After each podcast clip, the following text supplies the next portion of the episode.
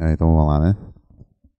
É, esse podcast terá algumas pausas, porque eu tô tossindo pra caralho e tô com, dando sede, minha boca tá ficando seca e dá um amargo, parecendo que eu comi bosta, cara. Parecendo que eu mastiguei bosta de vaca. E hoje é dia 19 de agosto. Tô completando hoje cinco anos de empresa. Ontem, não, foi ontem. Foi ontem. né? Ontem eu completei cinco anos de empresa. É, vou fazer nesse podcast aqui um, um resumo, talvez não tão resumido e às vezes resumido, esses cinco anos, que ele é dividido praticamente em três etapas aí. No começo era eu com oito meses de desempregado. Essa empresa veio para minha cidade e que venderam para mim.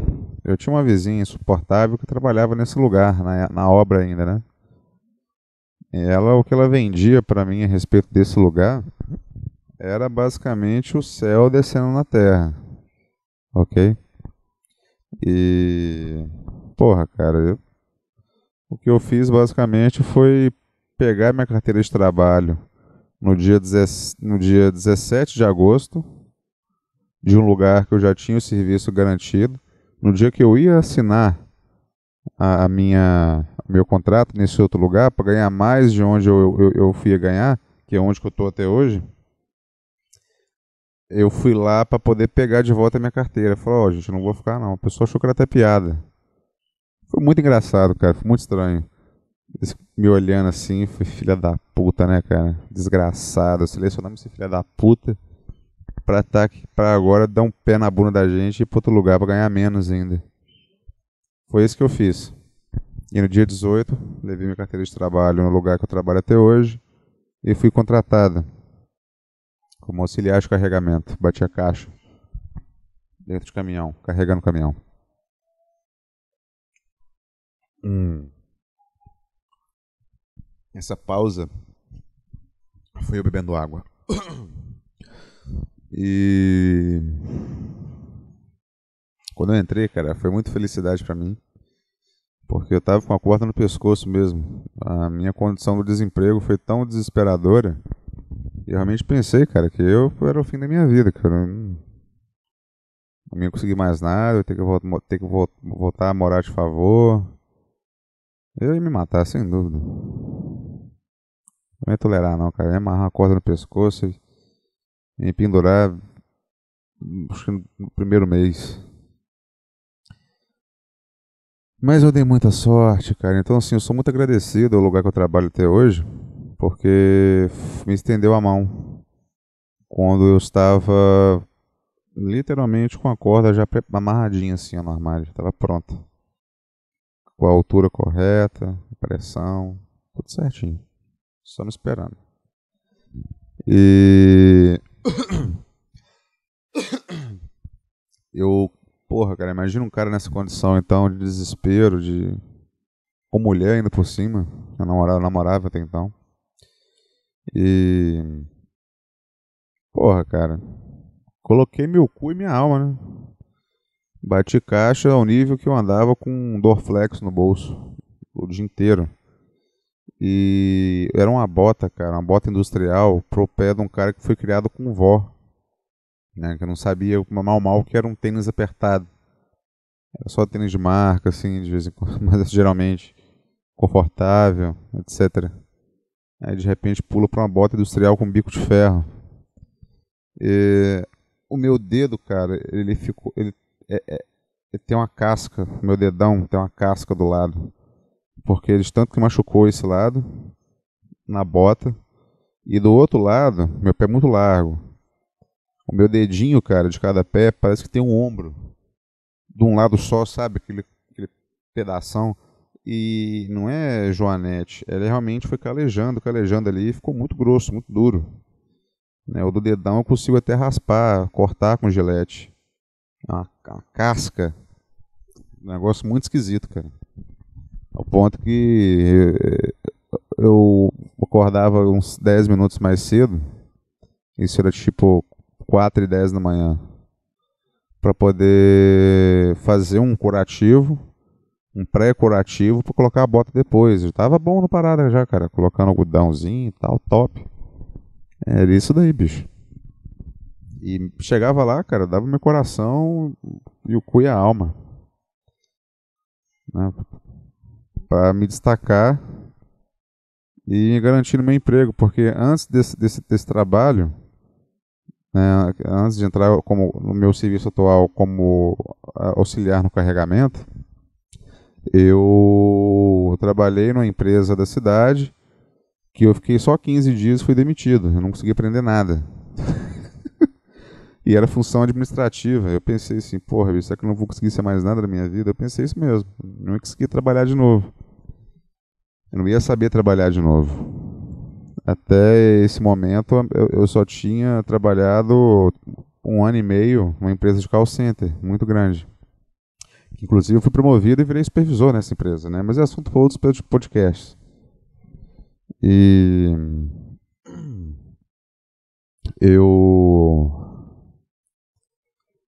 entrei nesse trabalho, achei que me dá bem, logicamente, por pela minha disposição física, a recrutadora que me, que me admitiu como auxiliar no carregamento, batendo caixa, ela disse inclusive que não queria me contratar porque eu fico com roupa social, com um trabalho braçal. E no meu currículo constava que eu tinha curso superior. E por incrível que pareça, cara, mesmo com esse julgamento que eles fizeram, eu fui o primeiro a ser promovido no setor que eu trabalho, porque, cara, bati caixa demais a primeira promoção da empresa na unidade da minha cidade, é, no setor que eu trabalho, né? Foi a minha. O pessoal ficou muito admirado porque o que eles achavam que era bom, os bons, né? O peão que é bom para servir isso aqui, Playboy, eu ouvi muito indireta, entendeu? E tudo mais. E porra, bicho, eu batia caixa pra caralho. Eu e outros playboyzinhos, entre aspas, que por causa do desemprego no Brasil inteiro, teve que trabalhar lá, né? A gente foi os que mais, foi os que mais trabalhou, cara. Todo mundo foi promovido rápido. Eu fui promovido com três meses para uma atividade administrativa nesse setor. E para um cara que passou um perrengue desgraçado enquanto desempregado, até talvez com dificuldade algumas vezes de se alimentar. É, com três meses eu tinha recuperado tudo, porque o salário que com essa promoção que eu tive, ele já era maior do que o que eu teria no outro emprego que eu desisti, né, no, no, no, no último dia.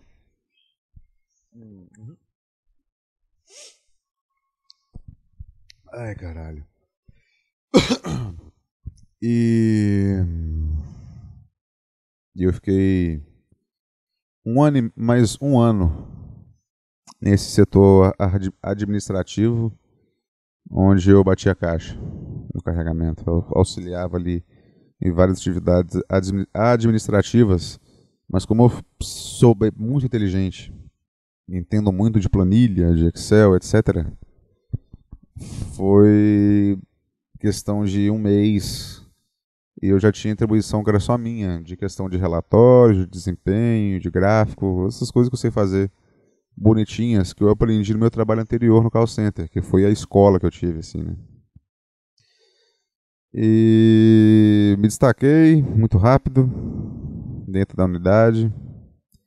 Com um ano, um cara lá que fazia merda pra caralho num outro setor, que é o meu cargo atual, ele teve que sair do, do cargo, porque ele era. fazia umas merda lá, né? Brigou com o pessoal lá da matriz. E eu assumi. Fui convidado. Isso foi muito foda, cara. Porque, olha, presta atenção como é que foi. Eu entrei na empresa batendo caixa, depois eu fui para o cargo administrativo desse setor onde o pessoal bate caixa, carregando os caminhões, que vai para o mercado, né? E depois de um ano nesse setor, um cara de um outro setor, que é de da produção, né? analista de produção, vamos dizer assim, ele fez merda e teria que sair desse cargo, ir para outro cargo. O pessoal não ia querer ele lá mais, né? Geralmente, quando você faz merda em algum cargo, o pessoal te manda embora. Independente do cargo. Ah, não, vamos colocar aqui. Você brigou com o chefe nesse, nesse setor aqui? Não tá. Já que você mandou ele tomar no cu, uma coisa do tipo, vamos te botar em outro lugar com outro chefe. Não, manda o cara embora ali direto. Mas como esse cara tinha as costas muito quentes, tinha as costas largas, né? Pode ser assunto para outro podcast. Ele não foi demitido, ele foi remanejado. Criaram um cargo pro cara. e.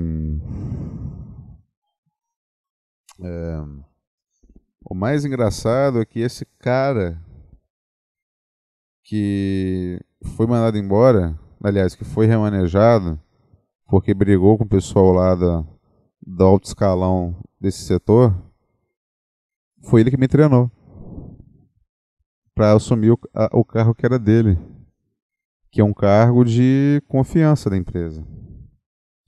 Uma coisa interessante é que eles me ofereceram um cargo, né? Olha, tem essa oportunidade aqui, a gente não tem outra pessoa. Foram essas as palavras utilizadas. Não tem outra pessoa que a gente identifica aqui dentro hoje poder assumir. Só você tem o perfil. Caso contrário, tem que buscar no mercado, mas a gente quer valorizar aqui dentro. Se você for agora, a mudança no seu salário é zero, nenhuma. Você vai só pelo desafio, cara.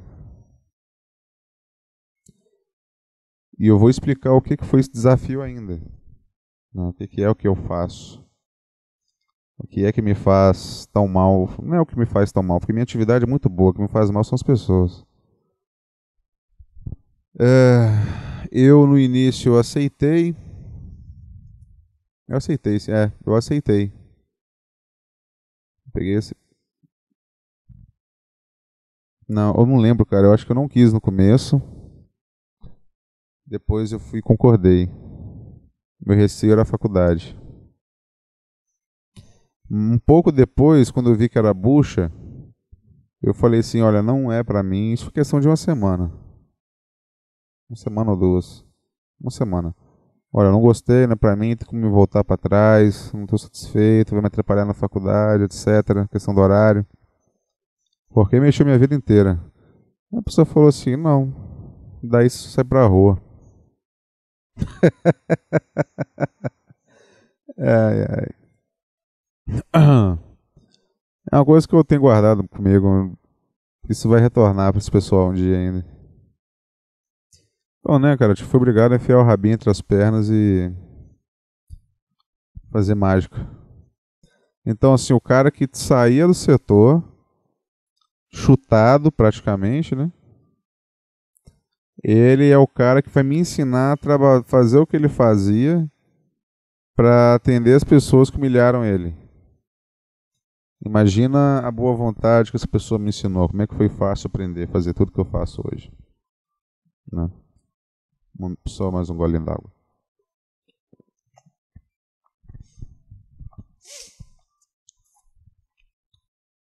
Ah, que delícia, cara. Aposto que você sentiu aí quanto foi gostoso esse gole que eu, que eu dei aqui. É.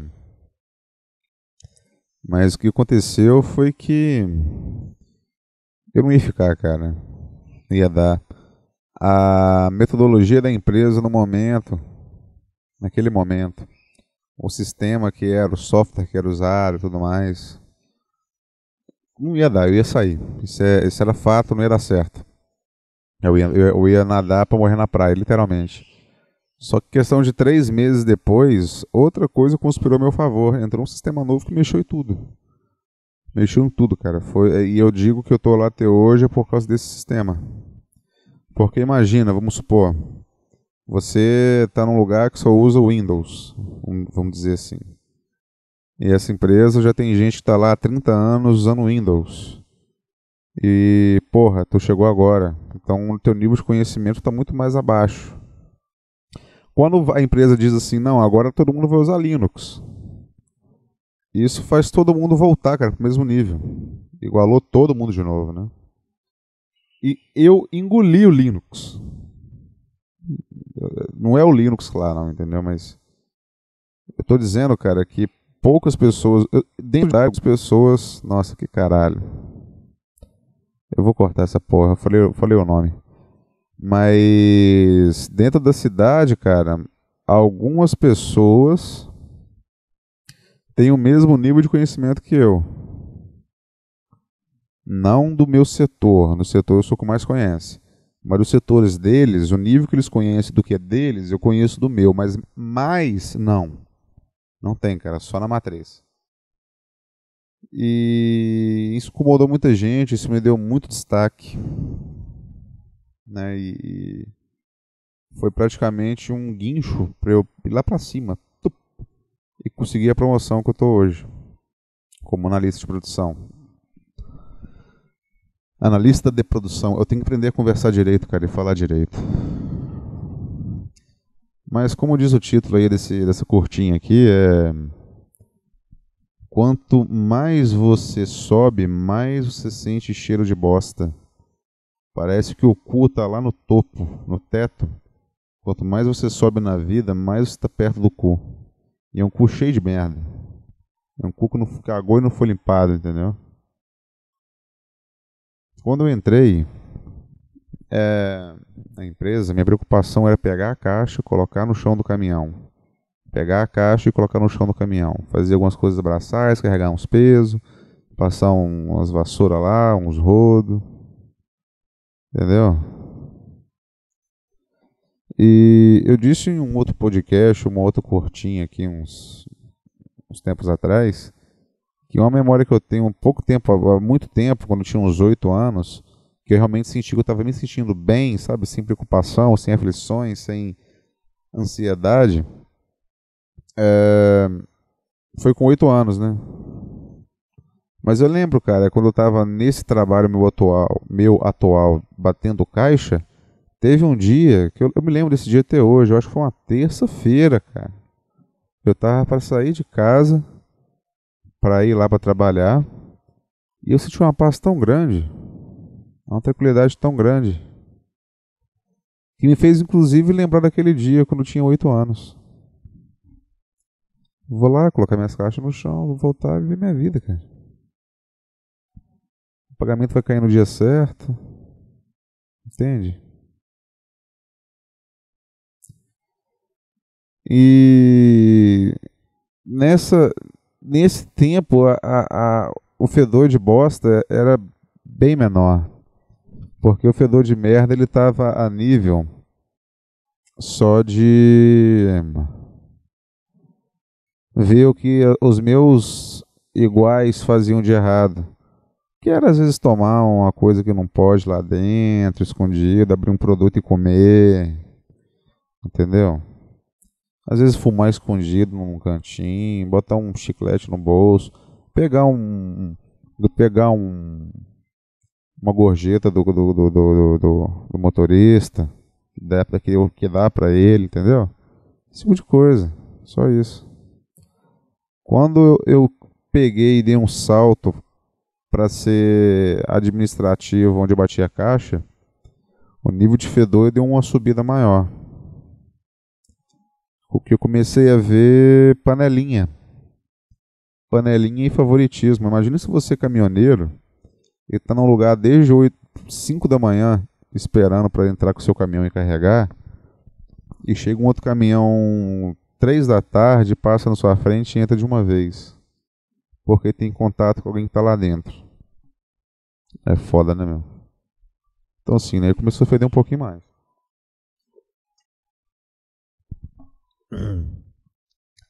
E como eu comecei a demonstrar ter uma grande capacidade analítica e também capacidade de demonstrar isso numa planilha, num gráfico, muita gente me pediu serviços para dizer que eram delas. Olha o serviço que eu fiz, o resultado nosso que eu estou apresentando, etc. Isso é nojento, cara. Mas tudo bem. Deixa para lá. Quando eu passei para esse novo cargo, eu senti um grau. Eu, aí eu, eu coloquei a mão na bosta. Antes estava sentindo só o cheiro, depois eu vi a merda, agora eu botei a mão nela. Né? Quando eu fui promovido para o, ca o carro que eu estou hoje, mas a função que eu tenho hoje, mas numa outra patente mais baixa. Né? É, a, a, o fedor de merda nesse nível era quando eu comecei a ver o quanto que as pessoas mais preocupadas, deveriam mais estar preocupadas, elas cagam e andam. E quando você está lá se sacrificando, querendo demonstrar, ser reconhecido, para ser visto, cara, chefe tá cagando e andando, meu. Foda-se você. Foda-se as suas qualidades. O negócio é relacionamento. O negócio é o time que você torce. Entendeu? O lugar que você frequenta. O carro que tu dirige. É, é a, a droga que você usa. É a sua religião. Não é bem o seu desempenho. Entendeu? É, Claro, claro que eu, eu fui um exemplo, meu, de, de. Eu não posso falar que isso é a regra geral, não, porque eu não puxei o saco de ninguém para estar onde eu tô hoje. Eu tenho, cara, um orgulho que eu tenho que deixa meu saco roxo e duro. Eu, eu chego a sentir minhas bolas até daquela puxada para cima, porque eu sei que é verdade, tá no meu sangue. Sabe? Das poucas coisas, bicho, que eu bato no peito e falo, eu nunca puxei saco de ninguém pra porra nenhuma para conseguir o que eu tenho hoje lá. Nunca faria isso. Então não é regra. Às vezes tem um, dá uma puta cagada igual eu fiz. Eu dei muita sorte, cara. Eu acho que eu tenho um santo que é muito forte também, bicho, porque ele tem que vigiar por mim. Não faz sentido só ser só eu e ser só sorte. Mas eu comecei a ver isso, quanto que o, ser humano, o trabalhador comum, a pessoa o matuto, ele é massa de manobra, entendeu? Cara, teu chefe não preocupa com você não, amigo. Se foda tu. Porque a partir desse momento eu comecei a estar numa sala, eu troquei de sala. Eu comecei a estar, estar numa sala de gestores, onde só eu não era gestor. Então as pessoas iam lá e fazer suas queixas e tudo mais, pedir as coisas. Quando elas saíam, esses gestores meio que esqueciam que eu estava lá. Cara, o seu problema, a sua dificuldade, sua coisa pessoal, sua dificuldade pessoal, que você até se emociona, na maioria das vezes é, é piada, é chacota, é humilhação que acontece depois, é piadinha feita depois, é dúvida, é questionamento que é feito depois, é sarcasmo que é feito depois nas suas costas. Entendido? Só que assim, né? Isso eu coloquei a, a, a merda na mão. O nível que eu tô hoje é de passar a merda na cara. Eu passei a merda na cara. Ela não entrou na minha boca ainda. Eu só peguei a merda e passei na minha cara. Assim. Eu passei na minha cara. Entendeu? E uma cheirada, uma cheirada no cocô assim. É isso que eu tô fazendo atualmente. Quando você atropela essas coisas aí, a cada momento eu vou só capando o que me revolta e vou me revoltando menos com as coisas e me, e me, me tornando mais passivo. Eu temo muito um dia me tornar igual essas pessoas.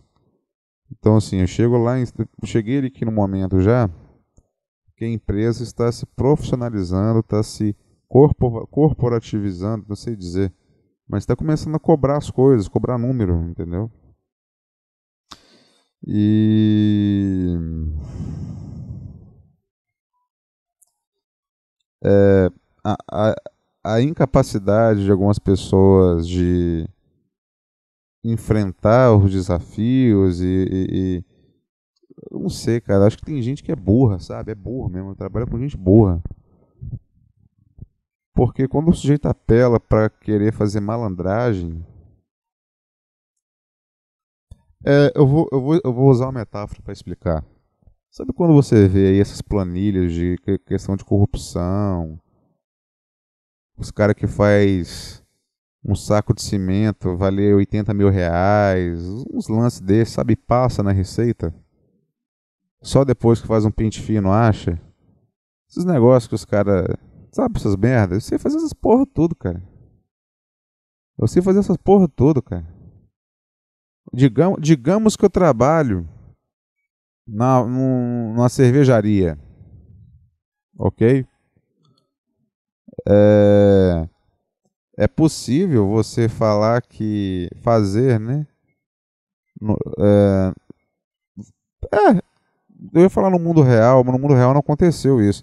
Mas é possível você fazer ser verdade 10 mil litros de, de, de, de cerveja que nunca entraram na sua cervejaria aparecer lá no final nas latinhas. E é possível também você fazer 10 mil litros de cerveja que foram lá para as latinhas não aparecer. Entendeu? É possível fazer isso tudo, cara. Ah, mas cara, aqui tá falando que entrou 10 mil litros de cerveja que não, não saiu lá na frente. Lá na frente saiu só 8 mil. Onde está essas duas mil? Oh, cara, não sei. E também é possível você virar e falar: ah, não, cara, não jogou fora não, isso aqui dosou a mais. é que nessas 8 mil foi um pouquinho de cada uma, então não jogou fora. Então, assim, esse tipo de bosta, não, não vou entrar em detalhe, é, é, nojento, cara. Então, assim, eu tô com a merda na minha cara. É isso aí. Cinco anos. Cinco anos. Acho que vou postar isso aqui só amanhã, cara. Dia 20. Foda-se.